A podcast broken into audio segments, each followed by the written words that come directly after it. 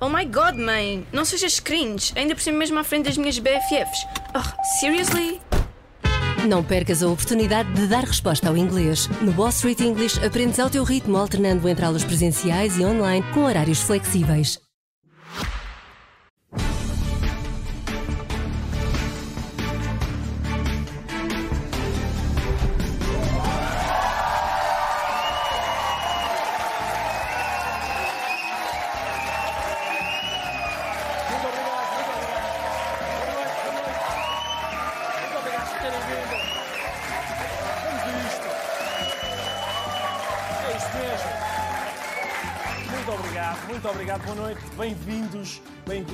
Começar já porque temos muita coisa para analisar. Porque esta semana António Costa disse que. E acrescentou ainda.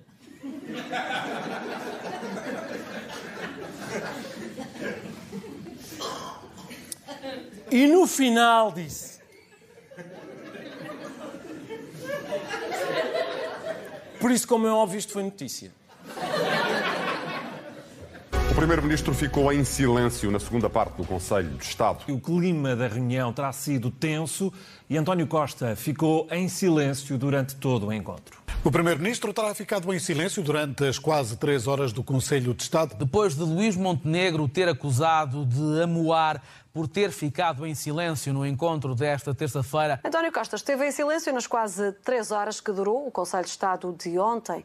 Ou seja, Portugal tem um sistema muito equilibrado. É assim, um primeiro-ministro que não fala e um presidente que não se consegue estar calado. É assim mesmo. É assim mesmo. É isto, é- são os equilíbrios, não é? A CNN, o caso foi tão grave que a CNN conseguiu ir um pouco mais longe. Após investigar o caso a fundo, eles lá na CNN apuraram o seguinte, meus amigos, lá está. António Costa, em silêncio, optou por não dizer nada. Portanto, vejam bem a dimensão da afronta do Costa ao Marcelo, não é? Além de ficar em silêncio, também não disse nada. Um político menos experiente do que o Costa, se calhar ficava em silêncio, mas não se lembrava de não dizer nada. António Costa, astuto, não só ficou em silêncio, como optou por não dizer nada, encerrando-se num mutismo em que não proferiu palavra nenhuma. Não é? Isto é o quê? É uma pessoa que vai ao Conselho de Estado e. Isto é um adolescente, eu sei o que é. Isto é um adolescente. É um adolescente que não quer ir ao almoço de família. Não é? Costa queria ficar no quarto a jogar Playstation. E o Marcelo tem de insistir com ele. António, desculpa lá. Tens de vir ao Conselho de Estado. Vem cá o tio Cavaco. Eu sei que não gostas dele. Mas vais ter que lhe dar um beijinho. Hum? E o Costa vai, mas amua. A família a querer saber dele e ele nada ali. Toda a gente lá no Conselho de Estado a perguntarem, querem saber dele, não é? Então, António, como é que está a escola? A greve dos professores já acabou. E ele. Nada, o tempo todo, sem falar. Viu-se logo, atenção, quem esteve com atenção, viu logo nas imagens que os meios de comunicação transmitem antes do Conselho de Estado, e via-se logo a disposição do Costa era não ia abrir a boca, ele não ia abrir a boca nunca. Reparem nisto. Está lá o Marcos Mendes, está ali o, o está o Cavaco aqui, está o Marcelo todo simpático, não é? A Olhar, depois o Costa ali. A indicar. A indicar claramente que não, não ia dizer nem uma palavra. Nem uma palavra. Olha, estou aqui fechado. Assim que sim. Terminada esta birra, António Costa anunciou um conjunto de medidas para apoiar os jovens. Em cada ano de trabalho em Portugal, nós iremos devolver cada ano de propinas pagas em Portugal. No primeiro ano de trabalho, no primeiro ano em que as pessoas declaram o seu rendimento, o IRS será zero e a partir de janeiro os passos sub-23 serão gratuitos para todas as crianças e jovens até aos 23 anos. E por isso, a partir do próximo ano, receberão um cheque livre no dia, não é no dia, no dia a seguir, a fazerem 18 anos. E a partir do próximo ano também, quem concluir a escolaridade obrigatória receberá um passe que permitirá ter uma semana na rede de esposadas de juventude e quatro bilhetes de viagem na CP para poder conhecer a diversidade, a riqueza, a beleza e o interesse do nosso país. Portanto,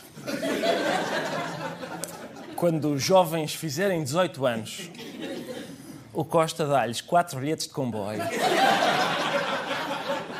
uma semana numa pousada da juventude e um cheque livre. Não é? É mesmo de quem não sabe o que é que há de dar aos jovens. Toma lá um cheque livre. Não é? E o jovem, pá, dá-me só parte do cheque, fica com o livro. Até porque, entre a pandemia e a greve dos professores, quase não há aulas há três anos. É, é muito improvável que quando o miúdo faz 18 anos já saiba ler. Muito.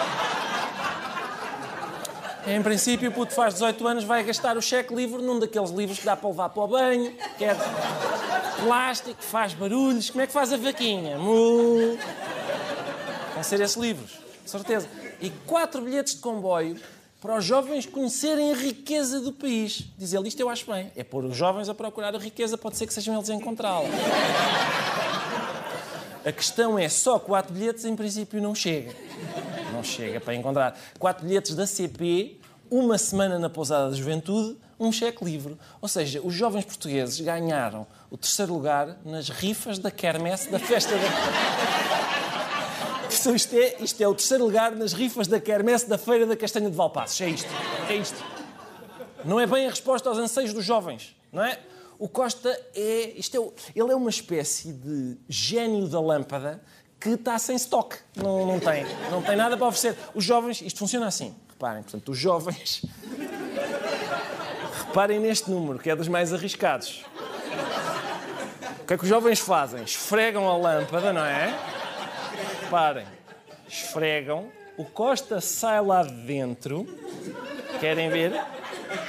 Ora, aí está. Aí está. Vê? Sai o Costa lá de dentro. Cá está. E o jovem vira-se para ele e diz: Oh Costa, eu gostava de ter alojamento acessível para poder sair de casa dos meus pais. Bom, vamos ver. Uh, isso não tenho.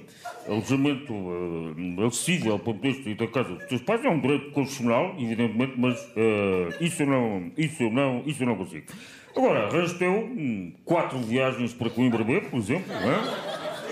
Quatro viagens para Coimbra B. E o jovem diz: Então, isso, sei lá, por exemplo, assim, um, um primeiro emprego com um salário digno. Vamos lá ver. Ia, pá. Uh, salário digno, efetivamente, pois também não arranjo, não é? Mas, mas arranjo-te um beliche na pousada da juventude de Lijó. Pronto, é isto. É o- este é o tipo de coisa que ele tem para oferecer. Não é?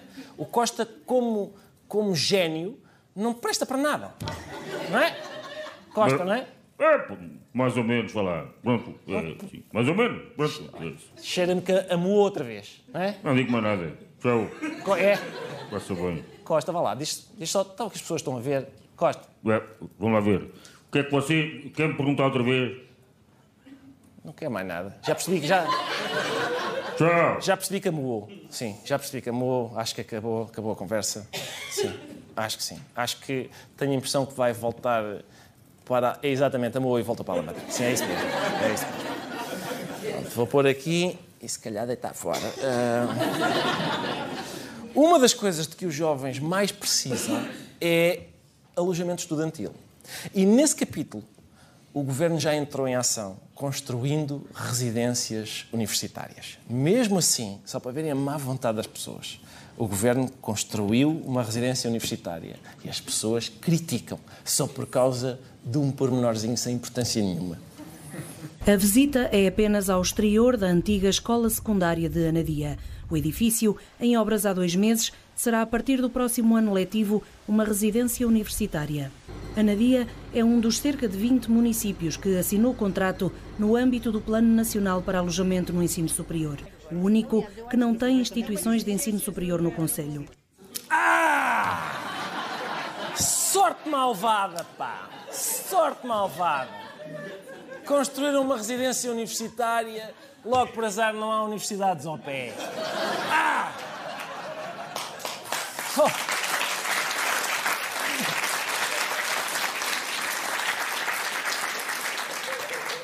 Eu imagino que eles pensaram: olha que está aqui um belo sítio para uma residência universitária.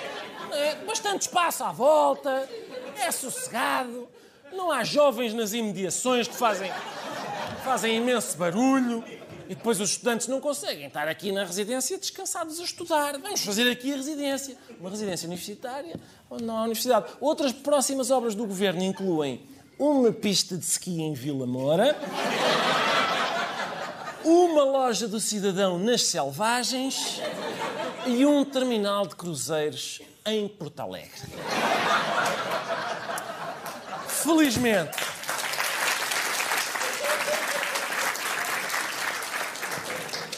felizmente, pronto, epá, com algum trabalho resolveu-se logo o problema. Anunciou que está em negociações com o Politécnico de Coimbra para se criar na Bairrada uma escola de ensino superior, um projeto para concretizar até 2030. Ah, portanto, uma universidade na Bairrada. Em vez de, em vez de criar uma residência para servir uma universidade, criar uma universidade para servir a residência. A Universidade da Bairrada, a Bairrada School of Business and Economics.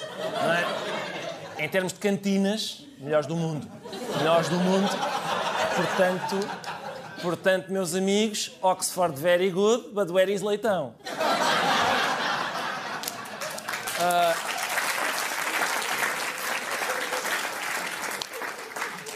como é óbvio, os estudantes, universitários, os estudantes internacionais vão dizer Oxford, don't have leitão, então chupe-se. E pronto, tudo para a bairrada. Hoje, hoje, confirmou-se que a Anadia, nem de propósito, confirmou-se que a Anadia está a caminho de se tornar o melhor sítio para universitários do mundo. Já tem uma residência no Vinho em Folha e agora também tem estas condições.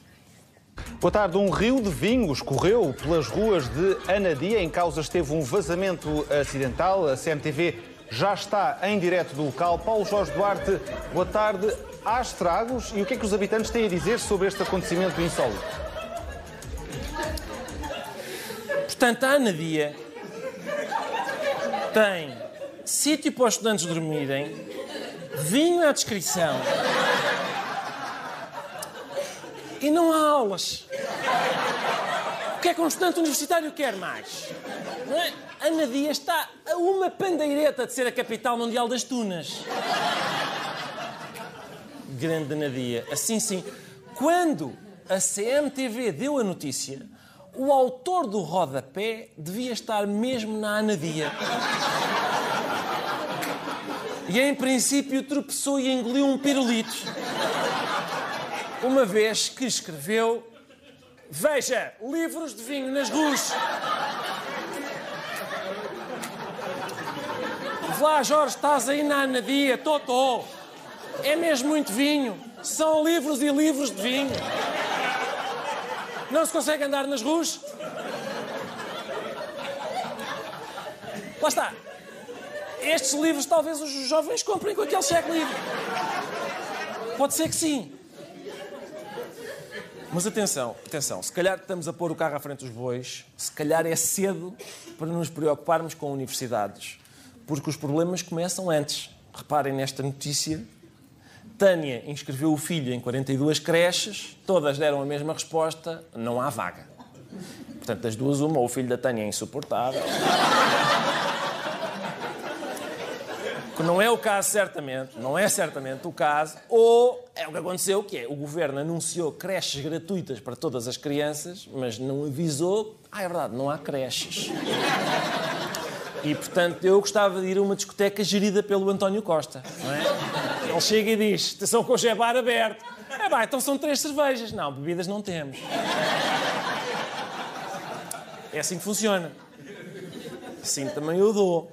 A solução do governo para a falta de vagas em creches foi rapidíssima. Reparem, o governo permite a creche terem mais crianças por sala e estima acréscimo de mais 6 mil lugares. Portanto, trata-se de enfiar mais crianças no mesmo sítio. O governo mandou para as creches um vídeo demonstrativo do que vai acontecer.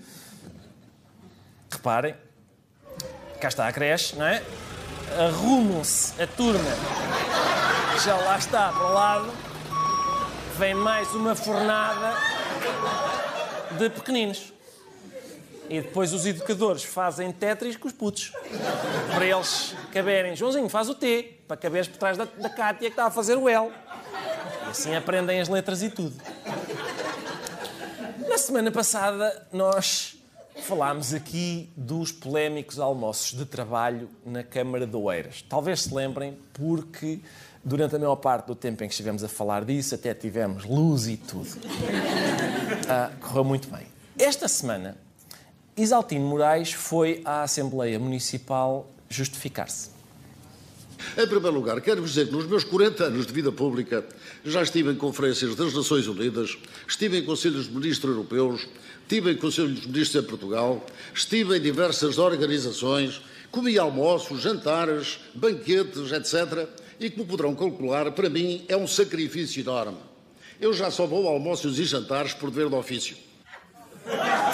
Sim, amigos, é um sacrifício enorme. Eu estou farto destes almoços. Eu estou.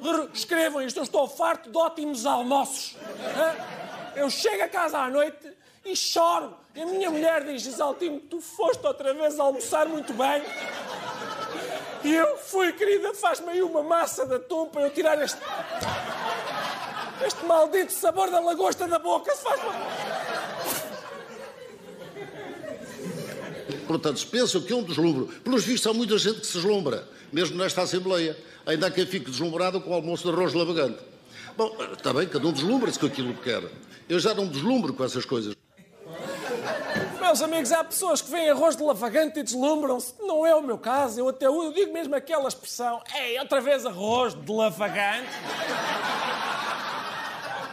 Aliás, nem imagino o esforço que eu faço para emagrecer. Eu tento, tento até, muitas vezes, nesses almoços, bebo um copo de água, petisco uma salada. Ainda ontem, no pó de fileira, comi lá uma salada de rúcula e mais umas coisas. E, naturalmente, que não, não, não entrei nas carnes. Não, não entro, já não entro. Já não entro nas carnes, nem pensar. O meu dentista já me disse, Sr. Presidente, é muito simples as suas papilas gustativas estão à beira do burnout. É? O senhor tenha cuidado com isto, por amor de Deus. E em Oeiras, vou lá ver, os almoços de trabalho, como digo, são uma normalidade e têm um retorno extraordinário. Nós temos funcionários, nós não temos o horário de um funcionário público. Quando um almoço de trabalho se prolonga para lá de uma reunião que está a acontecer, não é? é a produtividade que está a aumentar, é o envolvimento dos funcionários, é a motivação dos mesmos. E, portanto, o retorno é extraordinário. Atenção, aqui há um, há um pequeno erro de, de, terminologia, não é? Os almoços de trabalho têm um retorno extraordinário, não é retorno que se chama, é refluxo. Aquilo é, é refluxo gástrico por causa de encher bem a bem, depois é, é, é tipo azia, é isso. Aquilo que o jornalista fez foi chicana foi agarrar num, num, conjunto de faturas e dizer aqueles tipos só comem lavagante e barisco. Até saque afrodisíaco. Eu não sabia que havia saque afrodisíaco.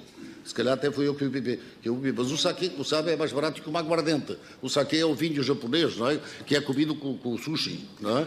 E o sushi também é das comidas mais baratas que estão. Oh. Oh, meus amigos, vamos lá ver uma coisa. Nas faturas dizia saque afrodisíaco, eu nunca tinha ouvido falar. Atenção, se calhar até fui eu que bebi o saque afrodisíaco. Deixem-me só confirmar. Fui eu, fui, fui eu, mas é barato. Atenção. Houve cinco faturas que têm vinho pera-manca.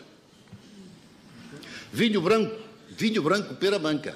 Mas o jornalista, sério, rigoroso, disse pera manca. Portanto, tinto ou branco. É que há uma diferença substancial. O tinto custa 500 euros a garrafa. O branco custa 55. Há aqui uma diferença substancial. Qualquer vinho branco da Quinta do Crasto, ou Redoma, ou não sei quê, custa mais de 50 euros. Portanto, este pera manca branco é um vinho branco banal.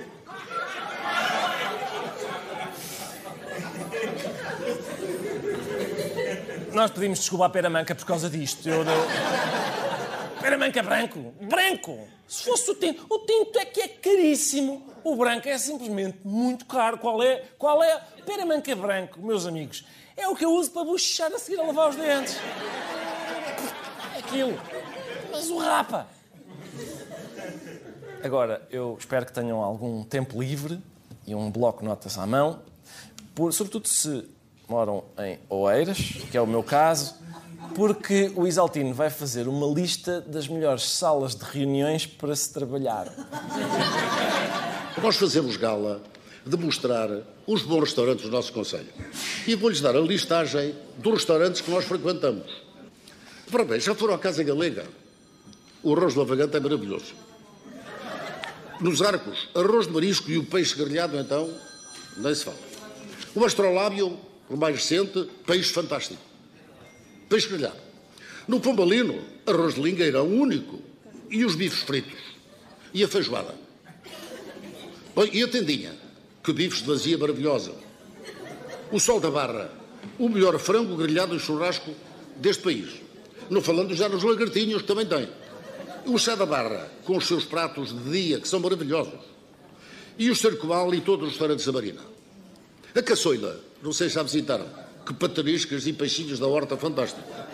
O transmontano aqui no Vinho das Santas, que feijoada e cozida à portuguesa. E o Faustino, que maravilha de peixe e um dos melhores cozidos do mundo. A leitoria do, Par do Parque dos Poetas, aqui bem perto, até parece na Barrada. Experimenta. O Chico de Passo de Argos, que marisco, a preços mesmo módicos. Claro que são preços mesmo módicos.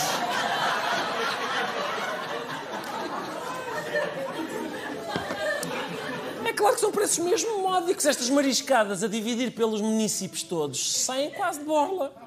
Não é? Os críticos do Isaltino são aquele tipo de chato que depois, no fim, não quer dividir a conta por todos. Ah, eu não comi isto, eu não bebi aquilo. Coitado, paguem isso ao homem, é o que eu faço. Ele está a comer o meu e mim. Força, Isaltino. E o Barunca, que rica gastronomia alentejana. E o Borges. Preço-qualidade, que bom.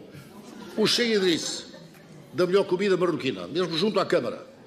O Pátio Antigo, mamma mia, que boa comida italiana. E ali tão perto, a sofisticada Dízima, com Alcê Saint-Tropez. A Carula, com os seus pratos tão caseiros e ali tão perto a tradição do beiragar, que maravilha de choco frito e o frango da guia. A Marítima, com o melhor bagalhau à brás e tão democrática. O queque no bugio, que maravilha de frango à zambesiana. Experimenta. O frango à zambesiana. O canejo na Quinta da Fonte ou o lazulino no Lagoa Esparga. O sítio da gente feliz em Vila Fria. Tão bom e com destaque pela Forbes, pela Forbes como um dos melhores restaurantes do mundo para conhecer em 2020. Bom, e logo ao lado o Rio dos Pregos. A República de Carne, em Porto Salvo. O restaurante da Cerula, Vila Fria, que petiscos e caracóis. E logo ali o rico bacalhau à minhota, o Gomes e a ótima carne de Lafões. Bom, e descer um, e descer um pouquinho, aí está em Barcarena, o Restilho, o Mochacho, os sabores transmontanos. E a Parreirinha em Terceira ou a Maria Pimenta na Fábrica da Pobre. E o Malagueta, tão bom nos petiscos. E o Orelhas, da melhor comida do planeta, de, de, de, de panela, não é do planeta, de panela deste país, com uma garrafeira de excelência. Ora, e em Caxias?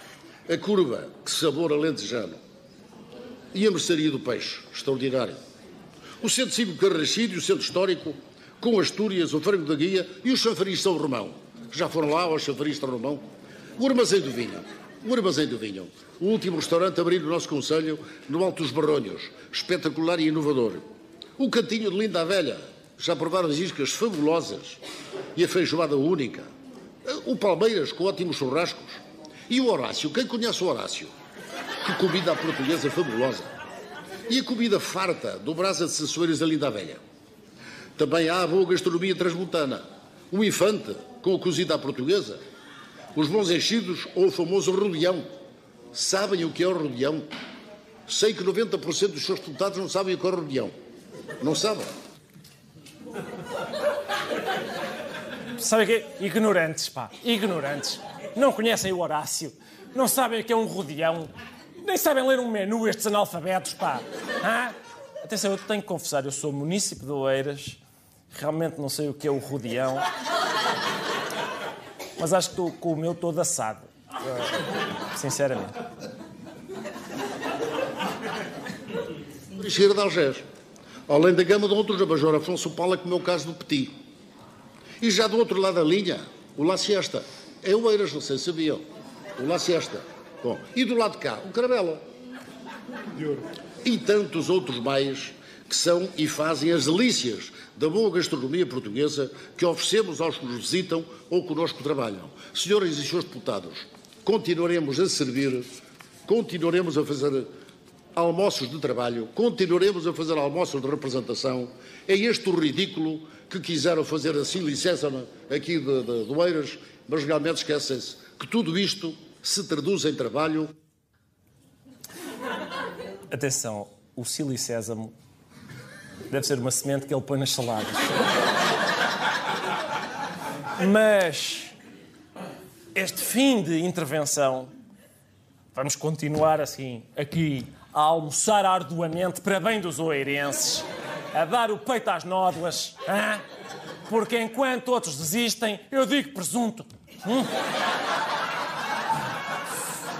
Fico.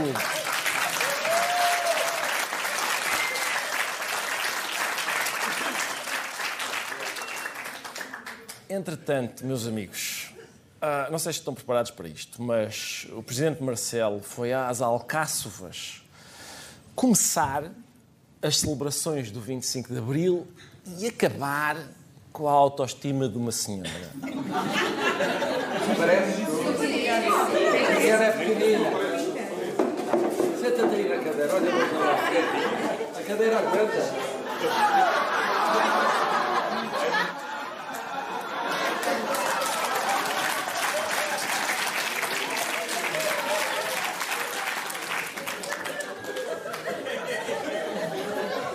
É um. É um novo modelo de presidente, não é? É um novo modelo, chama-se Marcelo Rebuli de Souza. Senta aí, ó gorda, vê lá se a cadeira aguenta. Cuidado com isso, é? Pronto, bem, eu saindo daqui vou ao Conselho de Estado. Está lá aquela múmia que tem a mania que ainda é presidente. Se calhar depois passo pela Câmara de Lisboa para falar com o caixa de óculos. Não é? E depois vou para casa pensar no que é isto. Do, parece que o, quer se candidatar a, a Presidente da República, aquele, o anão da SIC. É tudo por hoje. Muito obrigado por terem vindo. Até a próxima.